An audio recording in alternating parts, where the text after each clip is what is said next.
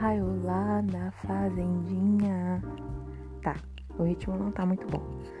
Mas o que importa é que eu venho falar com vocês agora nessa linda manhã de um dia 18 de maio de 2020, o ano em comum das nossas vidas. Eu estou aqui gravando porque estava me passando pela cabeça quando eu fui embora de casa, da casa dos meus pais. E eu resolvi falar sobre isso. Então, vamos lá.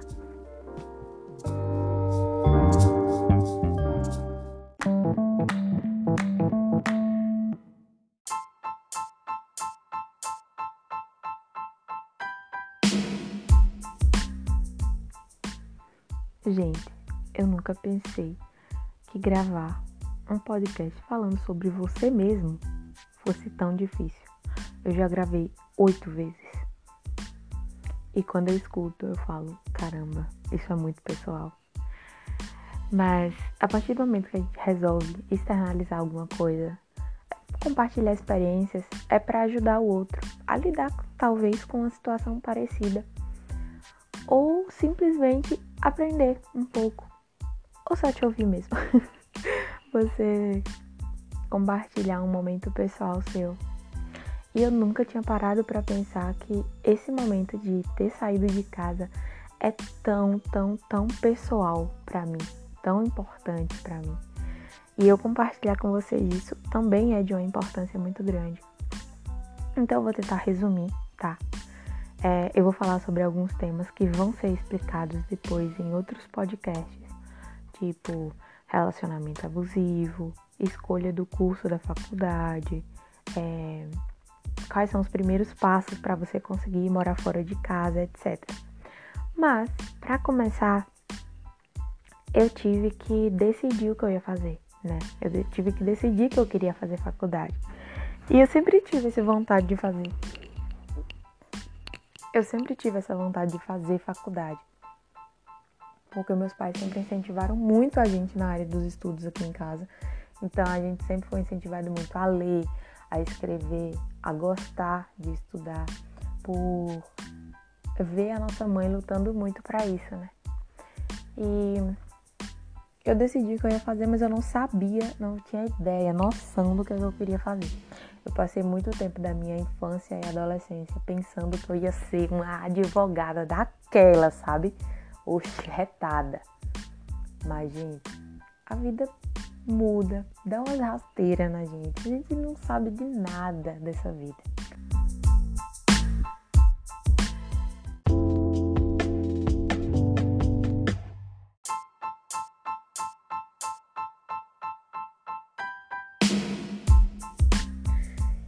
E eu decidi que eu queria fazer qualquer coisa.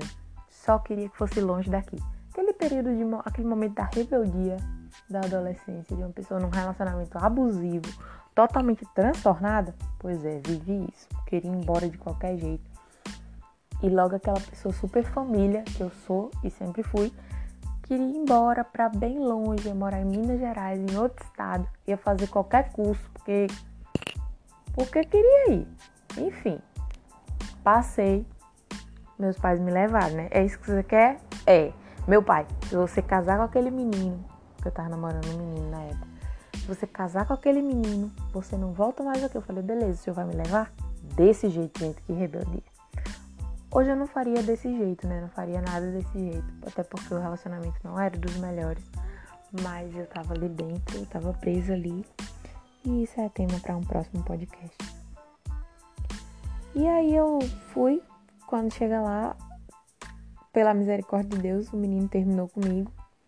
E aí eu não queria mais morar perto dele. Voltei com o rabinho entre as pernas quando ele estava no meio do caminho. Lembro como se fosse hoje. Minha mãe falou, Vic, as inscrições do ProUni ainda estão abertas, filha. Até hoje, meia-noite. Vamos fazer?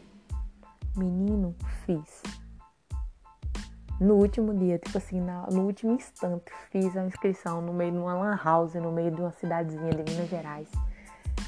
E aí, não é que eu passei, gente. Para eu escolher o curso, eu sentei com os meus pais, eu conversei e falei, gente, eu não sei o que escolher. Eu sou apaixonada por cores, por arte, por decoração. Eu tinha muitas revistas de decoração interior, então eu falei, designer de interiores. E aí um guru meu, um professor meu muito querido, o Baldo Abraços, ele me recomendou que eu fizesse arquitetura, porque a arquitetura, na arquitetura eu poderia ser designer de interiores também, me especializar em arquitetura de interiores e trabalhar com isso, mas poderia intervir na estrutura, poderia entender como funciona, conforto, etc. Melhor conselho que recebi em toda a minha vida, porque a arquitetura se traduz hoje como a linguagem da minha alma. O que eu precisava fazer da minha vida era isso. E e eu tinha um amigo também na época que estava fazendo maior sucesso com um canal no YouTube e ele estava fazendo arquitetura. E aí eu conversei com ele e o incentivo dele me incentivou. Falei, poxa, é arquitetura que eu quero fazer. E acabei fazendo arquitetura por influência desse professor e desse meu amigo, que se chama Elbinho, inclusive. Elber Durães.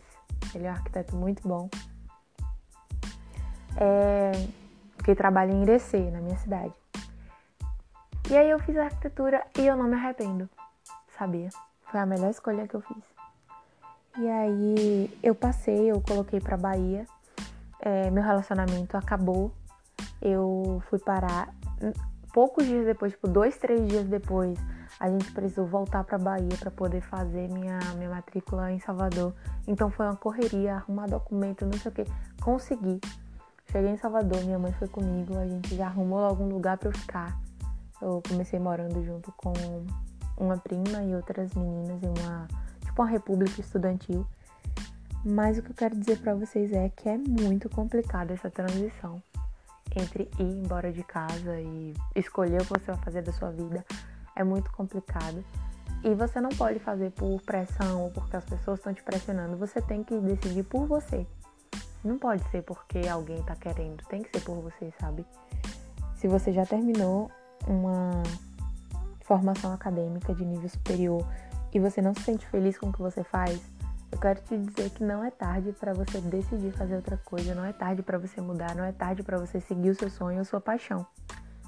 Às vezes a gente desiste do que a gente ama ou do que a gente quer porque os outros dizem: "Ah, mas não vai ganhar dinheiro.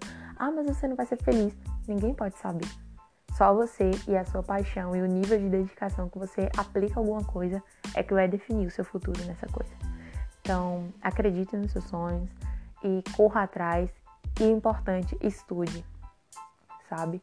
Eu sei que no nosso país nós não temos oportunidades iguais para todas as pessoas, mas é muito importante que você acredite em um objetivo, você trace uma meta e você procure com pessoas que, você, que, que inspiram você como você pode fazer para alcançar essa meta. Se você não pode sozinho, vá atrás das políticas públicas da cidade que você mora, do lugar onde você mora, que eles são obrigados a te ajudar nisso. É isso, gente. Espero que esse podcast não tenha ficado tão cansativo. Se você escutou até o final, comenta comigo, fala comigo no Insta, no WhatsApp o que você achou. E é isso, estamos aqui para trocar experiências.